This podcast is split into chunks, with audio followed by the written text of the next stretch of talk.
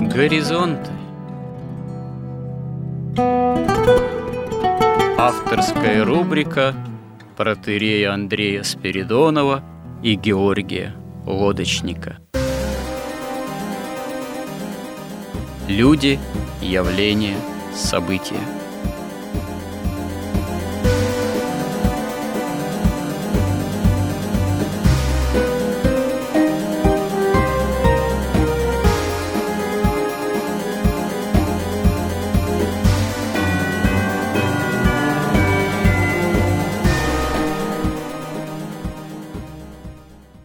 Добрый день, уважаемые радиослушатели. В эфире радио «Благовещение» и в нашей постоянной рубрике «Горизонты» я, протерей Андрей Спиридонов и мой постоянный добрый собеседник Георгий Лодочник. Продолжаем наши словесные и смысловые изыскания в области уточнения, установления того, что есть христианское миропонимание применительно к современным нам реалиям – применительно и к нашей истории как таковой.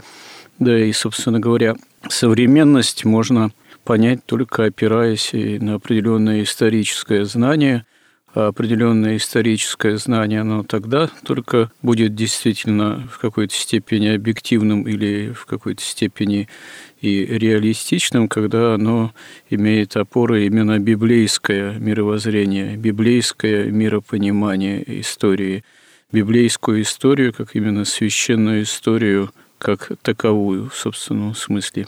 Рассматривая некоторые исторические и идейные реалии, в последних сюжетах мы говорили в том числе о кинематографе, о современном кинематографе и подошли к такой теме, которую можно условно обозначить как «Святая Русь и кинематограф». Ну, можно сказать, «Святая Русь и современный кинематограф». Но и действительно, условно обозначив эту тему, я размышляя на эту самую да, вот тему, что такое современный кинематограф применительно к теме Святой Руси, пришел к довольно печальному выводу, что, собственно говоря, кинематограф к Святой Руси отношения э, мало вообще имеет, потому что достойных фильмов, шедевров за всю историю кинематографа, ну, скажем так, за сотню лет. Что такое, да, современный кинематограф? Это какие хронологические рамки? Современный кинематограф, наверное, это и есть вся история кино, Э, которая, собственно говоря, насчитывает не, э, не столетия и далеко не тысячелетия, а звуковое кино то еще только-только, наверное, сотни лет-то не будет, вот, или только подбирается к этой э, дате. Вот. И поэтому говоря о современном кинематографе, ну, конечно, можно сузить рамки до последних десятилетий, но в таком случае, по-моему, на тему о Святой Руси мы и вовсе мало что в современном кинематографе обнаружим. Да, собственно говоря, и в предыдущие хронологические рамки на тему о Святой Руси мало что было поставлено особняком, вот о нем, собственно говоря, наверное, и пойдет в первую очередь речь. Это фильм Андрея Тарковского «Андрей Рублев» или «Страсти по Андрею». Вот это, в общем-то, два названия одного и того же э, фильма. Хронометраж фильма может немного различаться, потому что есть более порезанная так сказать, копия есть более продолжительная по времени, но, в общем-то, суть фильма от этого сильно не меняется. Вот.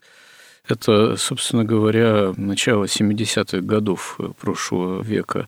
Вот до этого советский звуковой уже кинематограф к теме Святой Руси тоже фактически особо-то не обращался. Там были темы, связанные с историческими реалиями, со славой русского оружия, например, Александр Невский, или в какой-то степени действительно отражающие непростые исторические реалии, как, например, Иоанн Грозный, причем этот фильм, он связан во многом в идейном отношении действительно с тем, что ну, называется сталинской эпохой. Вот. Были ряд фильмов, посвященные другим темам историческим русским полководцам. На это был определенный социальный заказ. И фильмы-то и неплохие, начиная с Александра Невского, Но к Святой Руси, к духовной тематике, они имеют вообще очень-очень относительное отношение, а, скорее всего, даже и не имеют. Только вот э, шедевр Андрея Тараковского, он к тематике духовной вроде как какое-то отношение имеет, и то здесь э, есть о чем поговорить, и насколько прямое или все-таки скорее косвенное отношение.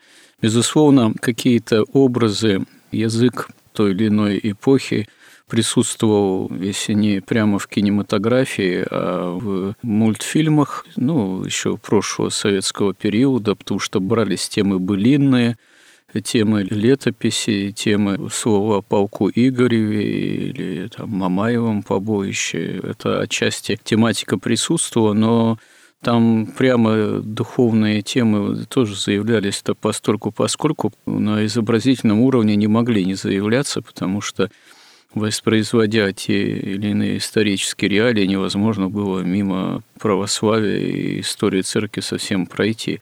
Но, в принципе, если вот задаться таким действительно вопросом, а что вообще кинематограф, да не только современный, а вообще за сотню лет своей истории относительно тематики Святой Руси сделал. Представляется, что вы очень немногое.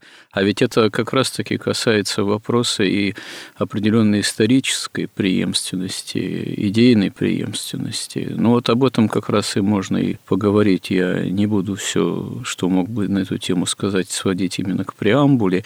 Если случай представится еще на эту тему, добавлю. Ну вот что вы думаете на эту тему, Георгий?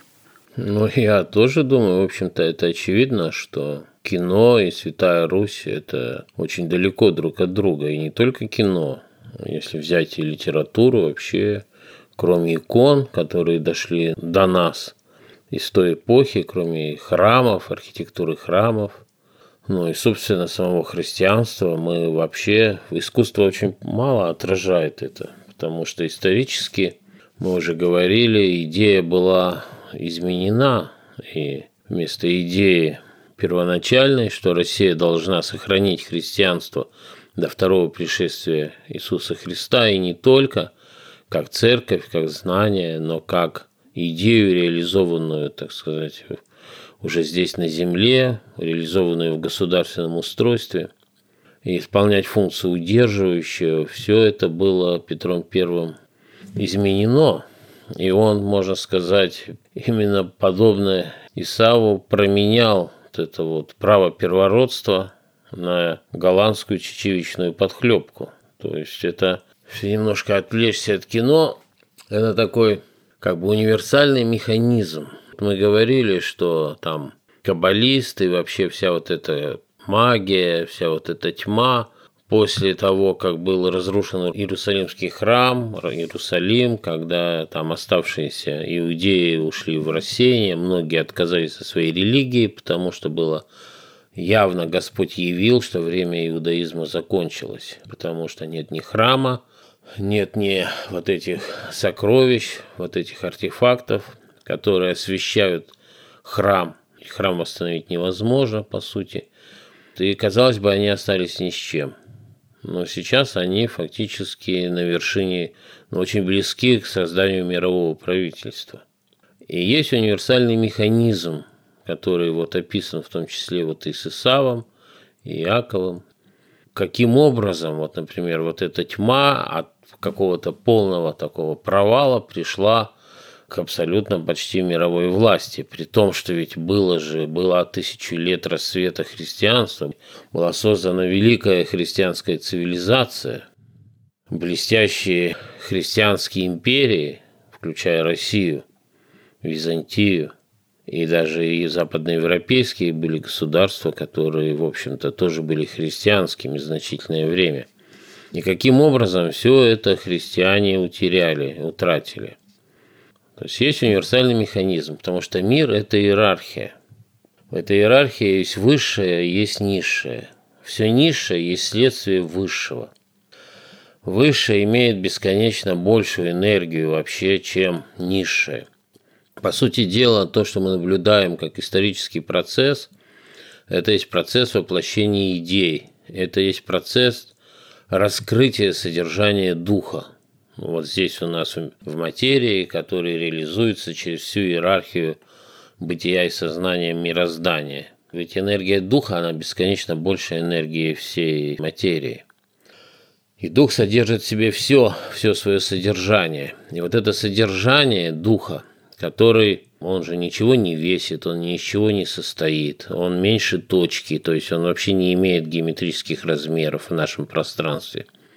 Но его содержание раскрывается вот во всей иерархии бытия и сознания во времени, реализуется причем от духа к материи, но никак не наоборот, не от низшего к высшему, а от высшего к низшему. И все причинно-следственные связи реализуются тоже только сверху вниз, тоже только от духа к материи. И поэтому любой высший уровень, он и энергетический, и содержательней, так сказать, он намного выше любого более низкого уровня. Другое дело, что как бы время, чем ближе к духу, тем оно более спрессовывается, а здесь у нас оно как-то максимально растягивается. И то, что нам кажется, вот то, в чем нас убеждает, как бы вот магия через науку, которую она себе подчинила. Что значит время, если ближе к духу, чем ближе к духу? Как время может быть, историческое время быть ближе к духу или дальше к духу? Что вы под этим понимаете? Можем представить себе мироздание как сферу, в центре сферы точка – вот эта точка там, где дух, так сказать, соединяется вот с нашим миром. От этой точки как бы во все стороны, к периферии, от центра к периферии, или в нашем случае от сверху вниз, да, что одно и то же, мироздание выстраивается в такую иерархию. То есть сначала дух, потом там, ну я условно говорю, дух, потом вот разум, потом идут чувства, потом идут какие-то физиология – потом идет там плоть, живое, потом совсем не живое.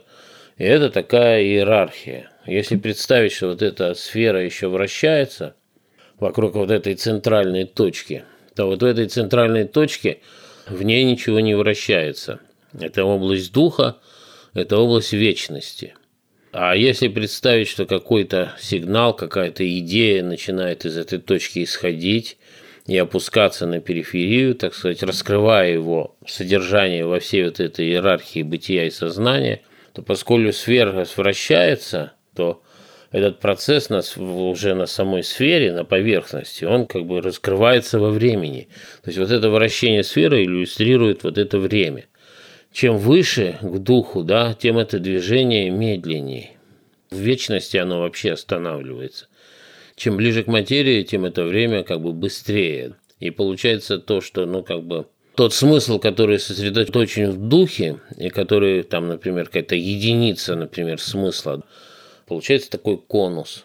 То есть внизу она раскрывается длинной, длинной, в большом промежутке времени, в большой последовательности событий. Если в вечности все содержание, оно как бы каким-то образом в духе оно упаковано так, что оно это не последовательность, она не стоит ни из каких-то частей, она как бы абсолютно сконцентрирована само в себе и никак не разделяемо, то проявляется оно в мире через вот это во времени как последовательность исторических событий.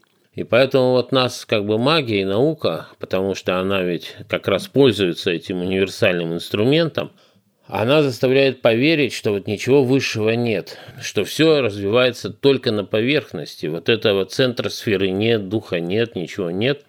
Все вот в этой одномерной такой дурной бесконечности, из прошлого в будущее.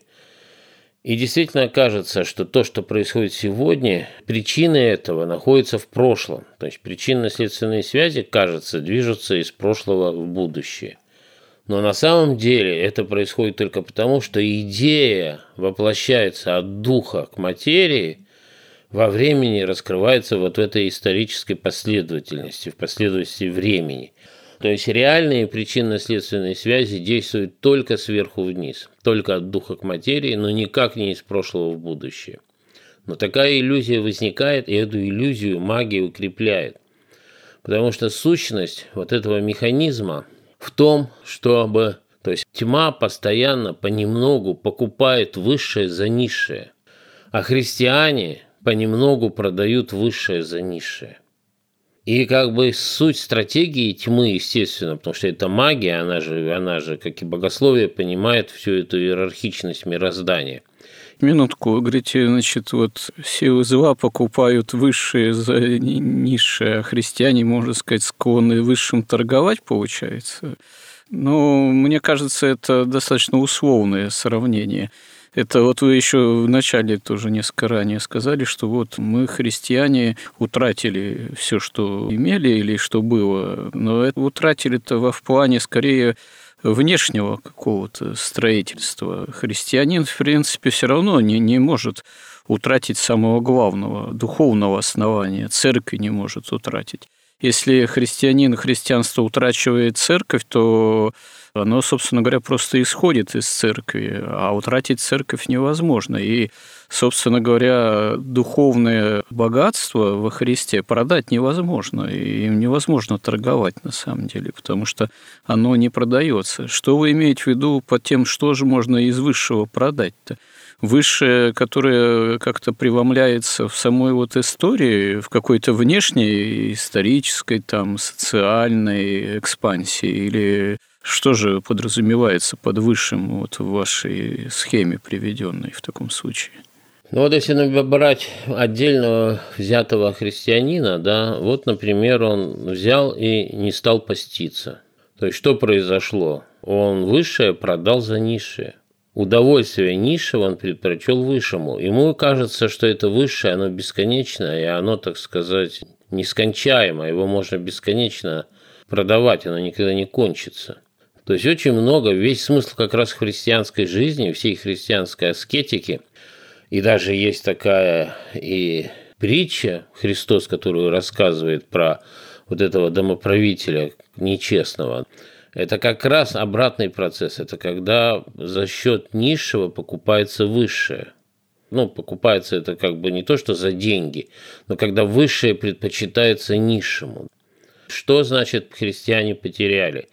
Они, понятно, не потеряли, но, по крайней мере, наша церковь, она не потеряла ни церковь, собственно, ни чистоту догматов, ни таинства, ни истины, ничего этого не потеряно. Но потеряна власть над народом, над идеями, власть над своим собственным государством. Да, у нас государство не христианское. Не существует сегодня христианских государств. Не существует христианских монархий. Не существует таких государств, где христианская истина, так сказать, является главным критерием вообще существования государства, где правит истина. Сейчас государство, где правит только выгода. Это выгода, деньги, магия, вот это все правит. Почему она стала править? Потому что, ну вот как Петр I, это вот такой пример, когда высшая идея, национальная русская идея была принесена в жертву кажущейся такой политической и экономической целесообразности. Когда мы откажемся от идеи, от наследства Византии, бесконечно богатого и бесконечно прекрасного, и дающего огромные возможности для развития. Но кажется, что нет, вот в Голландии есть там корабли, и там торговля, и там бороды сбрили. И вот это важнее чем сохранить вот свое, так сказать, право первородства и наследства. Россия осталась единственным государством, которое имело все права наследования Византии и всего духовного, культурного, исторического наследия, государственного строительства и все искусства и культуры, архитектуры. Но после Петра начали заимствовать архитектура, пошла какая-то всякая барокко там и все такое пошло с запада. То есть все стало извращаться в угоду выгоде. То есть когда истина понемножечку, так сказать, продается за выгоду. Это универсальный абсолютный механизм. И в духовной жизни каждого отдельного человека, и в духовной жизни, и вообще в жизни государств, таким образом они сошли на нет, все христианские государства. Они все предпочли деньги, какой-то прогресс – какие-то улучшения там бытовых условий, да, хотя, например, опять возвращаясь даже к кино, очень интересный фильм Андрея Кончаловского «Рай» про Микеланджело. Тут можно как раз сравнить два фильма. Это такой какой-то фильм, который в чем-то напоминает параллелен Андрею Рублеву или «Страсти по Андрею». То есть тоже действие происходит в Средневековье, тоже время такое возрождение, тоже история художника, его, так сказать, проблемы, борьба, отношения с властью. То есть темы как бы в значительной степени совпадают. Кроме того, что в Андрее Рублеве все-таки, на мой взгляд, центральная тема это была все-таки тема любви на всех уровнях. Но мы к этому еще вернемся, я надеюсь. Но вот этот вот фильм «Рай», там, например, есть такая сцена, когда вот итальянские вот эти аристократы идут по улочкам итальянского города. Причем они вышли из своих там каких-то дворцов, эти дворцы сняты, ну, мы все их видели. Это, конечно, некая совершенная архитектура и красота. И они также замечательно одеты. И вот они идут по этой улочке средневековой, и вдруг на них выливают какие-то помои со второго этажа на улицу на эту но они успевают увернуться, как тренированные, помои поливаются рядом, и они, нисколько не смущаясь, идут дальше.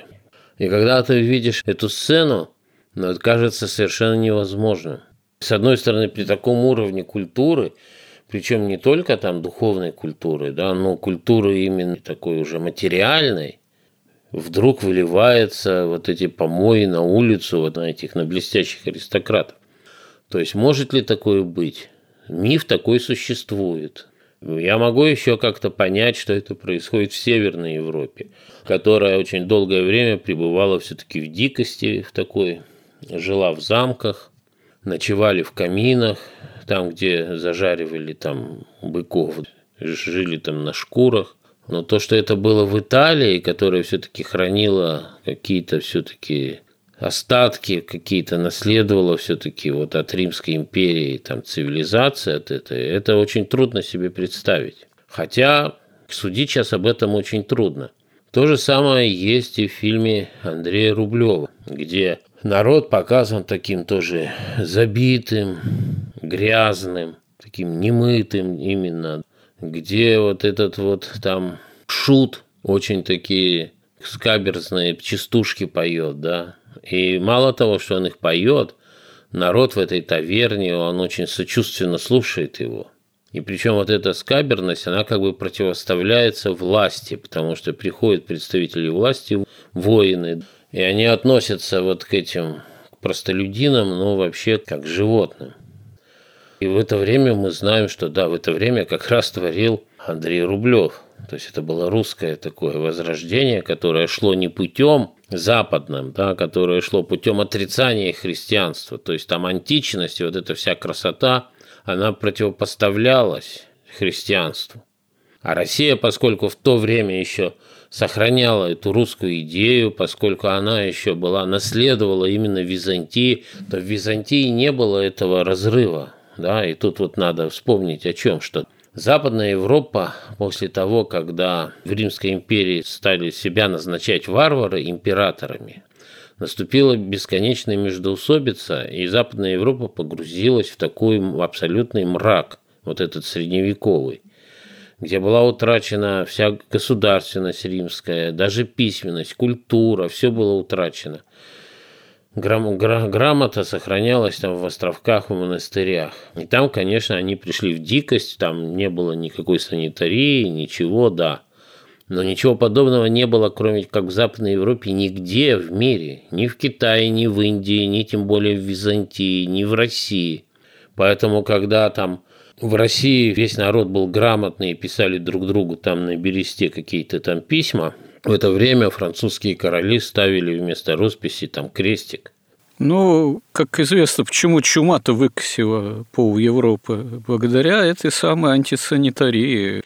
Ведь не выкашивала уже половину Руси, так по окраинам затрагивала, потому что такой антисанитарии, как в тогдашней Европе, в том же XIV веке не было.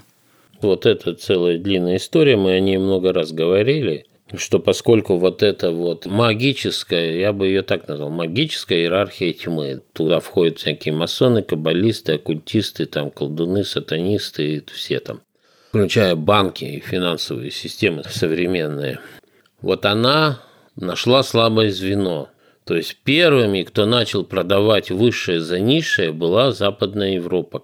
Западная церковь, которая в результате стала католической. И как один из таких огромных шагов в этом направлении, они приняли вот этот догмат филиокви. А почему они его приняли? Потому что им нужно было первенство перед Византией из политических соображений. Им надо было иметь собственный отдельный догмат веры. И они пошли на такую вот магическую уступку. Это ересь, это магического свойства, которая как бы выдвигает вперед магическую, божественную природу перед божественными ипостасями. Мы об этом тоже много говорили. Ну да, благодаря смешению личностных и ипостасных свойств в Пресвятой Троице происходит именно вот эта подмена личностного природным, по сути, в Пресвятой Троице. Да, все это доходит, вот этот вот механический такой, энергетический, как магия воспринимает мир, как там нет никакого личного бога, и ты можешь, изучая свойства божественной энергии, ты можешь ей манипулировать. А божественная энергия – это самая высшая энергия, какая есть, поэтому они покупают за счет низших уровней энергии высшие, а поскольку человек – существо плотское – ему очень соблазнительно вот это все низшее, а высшее кажется несуществующим. Поэтому в результате они, собственно, получили вот сегодня, они имеют, в общем-то, монопольную власть на высшее. Они формируют все идеи на весь мир, да, там сопротивляются мусульмане, как-то очень слабо, там индусы и китайцы, но на самом деле уже все плотины прорваны. Они управляют безраздельно, по сути дела. Только внутри церкви и существует сопротивление, и только богословие может противиться, противостоять и побеждать магическое знание. Но у нас уже больше ста лет нет власти, которая что-то хотя бы слышала о богословии, не говоря вот там, чтобы же его пользовалась им, и чтобы понимала вообще, с кем имеет дело, потому что, собственно, она сама уже, э, так сказать, часть вот этой иерархии тьмы магической. Поэтому в Византии в ней не было вот этого тьмы средневековья, когда была утрачена вся культура, цивилизация государственность. Она естественным образом интегрировала христианство в себя. Это была величайшая вообще цивилизация, которая соединила все высшие достижения человечества. Это римскую государственность и право, это греческую культуру и искусство и христианство – и Россия была ее наследником, она могла ее продолжать. И в России тоже не было вот этой тьмы, которая была в Западной Европе. И если можно еще допустить, что все-таки там выливали помои на голову там вот этих аристократов, ну, хотя это трудно себе представить, что в Италии это было. Ну, как-то это одно другое исключает. Либо они должны жить в каких-то диких условиях и выливать помои себе на голову, либо если у них такие дворцы, такое искусство, и в это время творить там и Рафаэль, и Микеланджело, да, и в это время вот такая дикость, но это ну, невозможно себе представить. Другое дело, что тьма, она именно создает этот образ. Она, во-первых, создает такое мнение, что вот эта дикость Западной Европы, она была во всем мире. Везде была такая тьма. Это абсолютная ложь. Во-вторых, вот этот прорыв от тьмы к свету, она именно интерпретирует и связывает с возрождением, то есть с отказом от христианства и возврату к античному язычеству. То есть фактически подается история так, что вот, вот эта тьма средневековья обязана мракобесию христиан, а расцвет искусства и всего государственности Западной Европы связан с тем, что они нашли в себе силы отказаться от христианства в пользу античной мудрости, античной культуры, античного искусства, античного миропредставления. Они нашли там Аристотеля, Платона, и все вот это произведения греческие, там скульптуру и живопись, да, и вот это стали брать за образец. И это все как бы проецируется на весь остальной мир. Например, если брать Россию или Византию, там, или Китай, любое почти цивилизованные, так сказать, миры, в них не было никогда такого мрака, который был в Западной Европе. И Андрей Тарковский в том числе, они как бы оказались, поскольку мы же воспитывались тоже в Советском Союзе, а Советский Союз – это же победа западников, Это победа, собственно, вот этой магии и кабалы в российской цивилизации. Ведь после того, когда вот Петр I, ведь это в чистом виде он применял высочайшее на самое низменное, на Европу. Вместо того, чтобы двигаться по пути Византии к высшему, так сказать, к высшему рассвету искусства и духовности, он все это применял на технологии, на оружие, на, на все вот это там голландские какие-то успехи именно меркантильного характера. Потому что в то время уже Европа фактически вообще продала и передала и продала, перепродала уже христианство до последней степени. Потому что вот эти филиоквии, они уже привели к чему? Они привели к тому, что в прямом виде стали продаваться э, индулигенции. То есть добрые дела монахов за деньги стали продаваться кому-то с тем, чтобы они потом спасли свои души. То есть все дошло до абсолютного абсурда и, так сказать, прямо открыло, вот все тайное предательство сделалось явным. И после этого возник протестантизм, который уже легализовал ростовщичество и который, так сказать, уже вообще был полностью и до сих пор он полностью ориентирован на все материальное, и там уже нет ни капли никакого духа, ничего. И вот Петр I меняет, вот меняет высшее, что досталось России на низшее. И поэтому с тех пор, с Петра I, вот эти все западнические идеи, в том числе идеи, что русское средневековье было таким же вот диким и грязным. Но если мы смотрим на Троицу Рублева, мы видим невероятный рассвет духа. И это абсолютно, но и чисто исторически, если мы читаем там, если мы читаем то, что сохранилось из древних рукописей, это уровень просто высочайший и современному человечеству просто недоступный. И в это время, что все ходили грязными, полудикими, то есть многое привнесено проблема, собственно, самого Тарковского туда, да, вот в этот среднее вековье. То есть и судьба художника, противостояние с властью. Ну да, это, к сожалению, ну или не к сожалению, это очевидный факт, что мотивация главного персонажа, мотивы его искания, его страдания – его как бы такой вот именно творческий путь, он, э, собственно говоря, подобен пути русского, не знаю, может, не только русского интеллигента, ну, 19-20 столетия. Это, конечно же, не сам Андрей Рублев, не архетип монаха XIV века, там даже если брать по эпизодам, почему, допустим, персонаж Андрея Рублева принимает обет молчания? Ну, потому что он убивает человека во время там набега, нашествия, он вынужден. Чего в жизни реального Андрея Рублева, конечно же, никак не было, не прослеживается. Вот. Ну и так далее. Вот эти диалоги, споры главных персонажей. Это диалоги интеллигенции 20-го столетия, на самом деле. А никак нельзя их отнести ну и ряд поступков тоже к реальным монахам, подвижникам, святым действительно 14 столетия. В этом смысле Андрей Рублев – это фильм, конечно, не о святом Андрее Рублеве, а пути творческом ну, интеллигента, там, художника 20-го столетия скорее, чем 14 века иконописца настоящего. Да, и, и там есть такая подмена, составляющая суть всего этого фильма, и в том числе отношение вот к этой к Святой Руси. То есть в этом фильме Бог у Андрея Рублева только средство достичь какого-то там, создать шедевр там какой-то живописный. Он средство для того, чтобы в искусстве достичь каких-то высот. В реальности все наоборот. Это живопись средство приблизиться к Богу. Из-за этого, конечно, все становится довольно криво.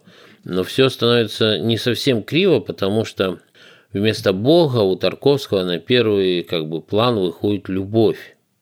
И то, что монах, случайно убив человека, там берет вот этот обет молчания, это маловероятно, конечно, потому что мы знаем, что Сергий Радонежский послал двух монахов, ослепы Пересвета, прямо на бой с оружием. Хотя там были такие вещи, что в Византии, когда воины византийские защищали империю, там бились с персами и убивали людей, они там на какое-то время отлучались от причастия. Ну, тут еще вопрос, были ли э, Ослябия и Пересвет, э, собственно, в смысле монахами или послушниками. Там исторически это до конца не совсем ясно. Тут одни имена, кстати говоря, не совсем монашескому чину соответствуют. Тут э, как бы исторически это нуждается, наверное, нуждалась бы в уточнении, если это возможно, уточнение было бы сделать. Документов же не сохранилось, таких вот э, прямых, так сказать. Вот. Предания, да, есть, что они были прямо делегированы преподобным Сергием Радонежским. А каков их был истинный чин э, монашеский, ну, точно-то ведь и неизвестно, как мне представляется. Если я не ошибаюсь, конечно.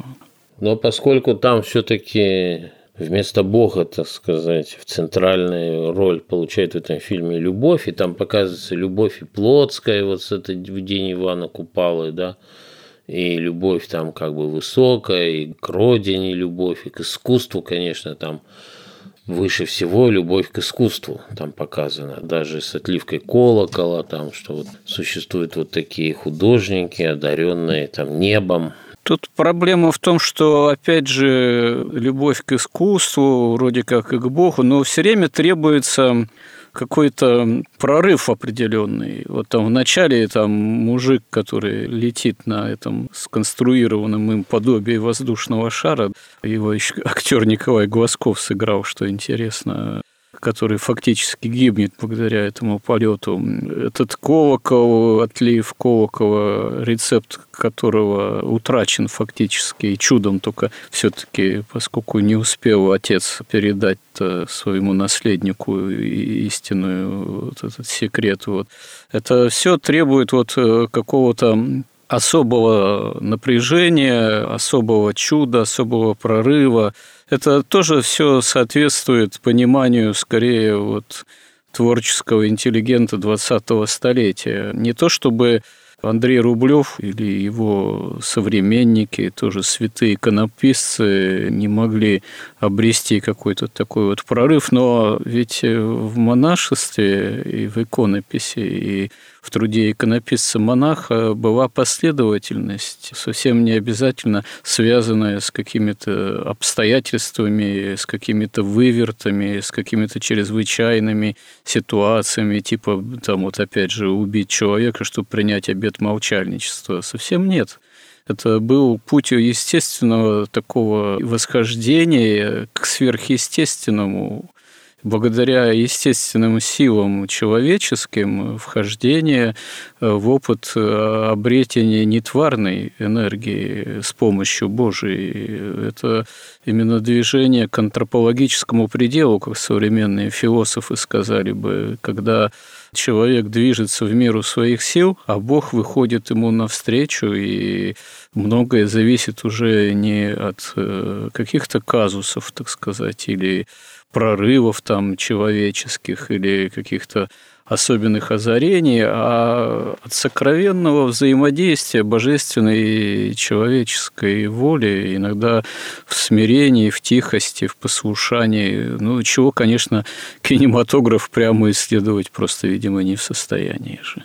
Ну, возможно, да, кинематограф – это искусство довольно низкое по жанру. Но дело еще в том, что тот же Тарковский, он же жил в СССР, и каким-то образом он все-таки ощущал, что духовность, к ней надо вырваться из этого мрака материализма и вот этого магизма советского. И там, конечно, ощущалось это желание прорыва. И да и в XIX веке, потому что эти все идеи каббалистические, они уже, так сказать, доминировали в обществе уже. Уже вот это преддверие революции, ощущение ее то есть было понятно, что нужен какой-то прорыв, потому что нужно было восстанавливать патриаршество, возвращаться к идее вот этой русской, изначально единственной, хранить православие до второго пришествия Христа, что должен быть Христос. И православие в центре жизни христианской империи, а не какие-то там меркантильные расчеты. Тарковский он основывался на классической культуре – но на классической культуре это Бах, это живопись западноевропейская, это русская поэзия, в том числе поэзия Серебряного века. Он это очень хорошо знал, понимал благодаря своей семье, благодаря отцу, поэту Арсению Тарковскому. Он это все впитал, как говорится, с молоком матери, но в меньшей степени он имел возможность основываться на прямо святоотеческой культуре. Не то, что он ее совсем не знал или не мог с ней соприкасаться, но очевидно, что это не являлось его главным краеугольным камнем, основанием. Ну, собственно говоря, она в те времена на уровне книг реальных святых отцов была не очень-то и доступна, конечно, советскому интеллигенту.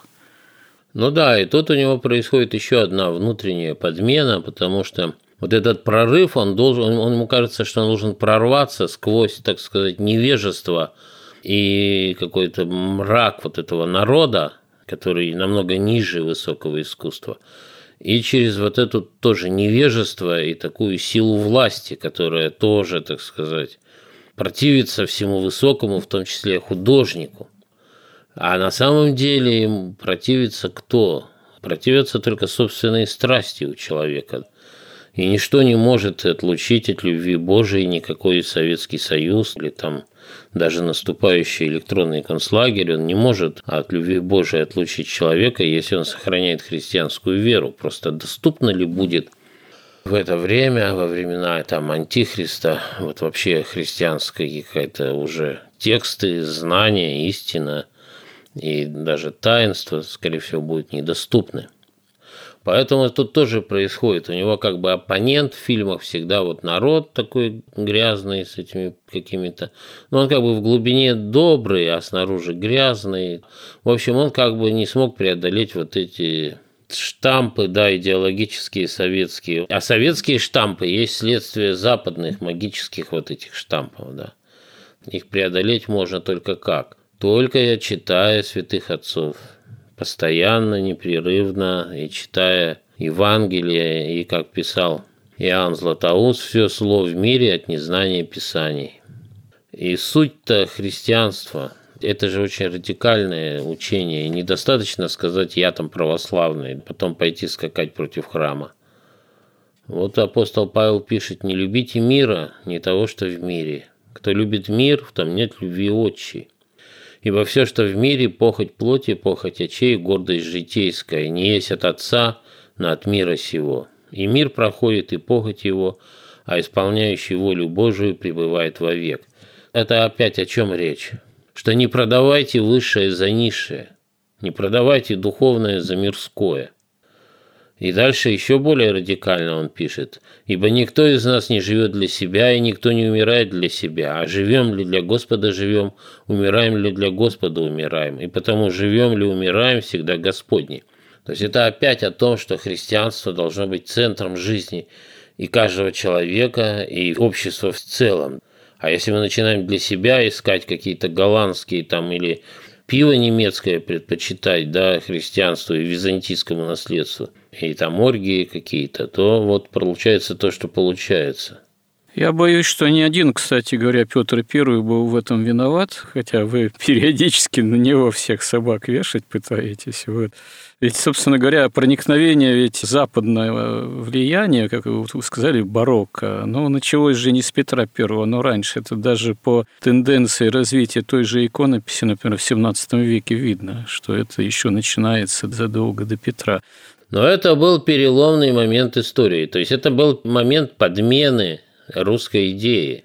Это отдельная тема, может быть, у нас уже время эфирное тоже постепенно подходит концу для данного сюжета. Вот эта тема тоже, наверное, для отдельного уже разговора. Вот. Но ну, что мы можем подытожить? Очевидно, что, к сожалению, современный кинематограф, он адекватно изобразить Святую Русь не в состоянии. Собственно говоря, говорить о Святой Руси как-то средствами кинематографа это говорить о святости. А попробуй-ка запечатлей истинную святость. Ну, какие-то попытки э, были, вообще-то иногда случаются, и есть, вот мы упоминали фильм «Остров» Павла Лунгина. Это исключительная попытка изобразить святого человека. Причем попытка почему-то предпринятая со стороны, можно спорить, насколько она более удачная, менее удачная, но она реально имеет в нашем кинематографе уже современном как раз место быть. Вот. Правда, что сказать, последующие фильмы, например, фильм «Царь» того же Павла Лунгина уже очень далеко отстоит от этой достаточно от этой светлой попытки, предпринятой в фильме «Остров», и что вот и характерно. То есть э, какие-то, по сути, неожиданные, может быть, случайные попытки, повторюсь, место могут иметь, но в целом, конечно, современный кинематограф, он просто не имеет такого в себе самом духовного основания, чтобы к этой теме действительно обращаться и чтобы результат имел бы соответствующий характер. Единицы какие-то только оказываются возможны в результате отдельные совершенно единичные шедевры, и их действительно можно только даже по пальцам одной руки пересчитать. И то не факт, что действительно пальцев не окажется с избытком. Ну что ж, вы хотите еще что-то добавить на эту тему? Ну, я бы вот еще закончил тоже цитатой из апостола Павла, и как раз вот в этом смысле, что же делать-то, как не продавать высшее за низшее. Вот он очень четко пишет. «Итак, умоляю вас, братья, милосердием Божиим предоставьте тела ваши в жертву живую, святую, благоугодную Богу для разумного служения вашего». Ну хорошо, спасибо всем, кто с нами и кто нас всячески поддерживает и помогает нам. Если Бог даст, будем живы с Божьей помощью, продолжим на эти и другие темы, эти наши разговоры и смысловые изыскания в следующих сюжетах наших горизонтов. И храни всех Господь. Горизонт на радио Благовещение.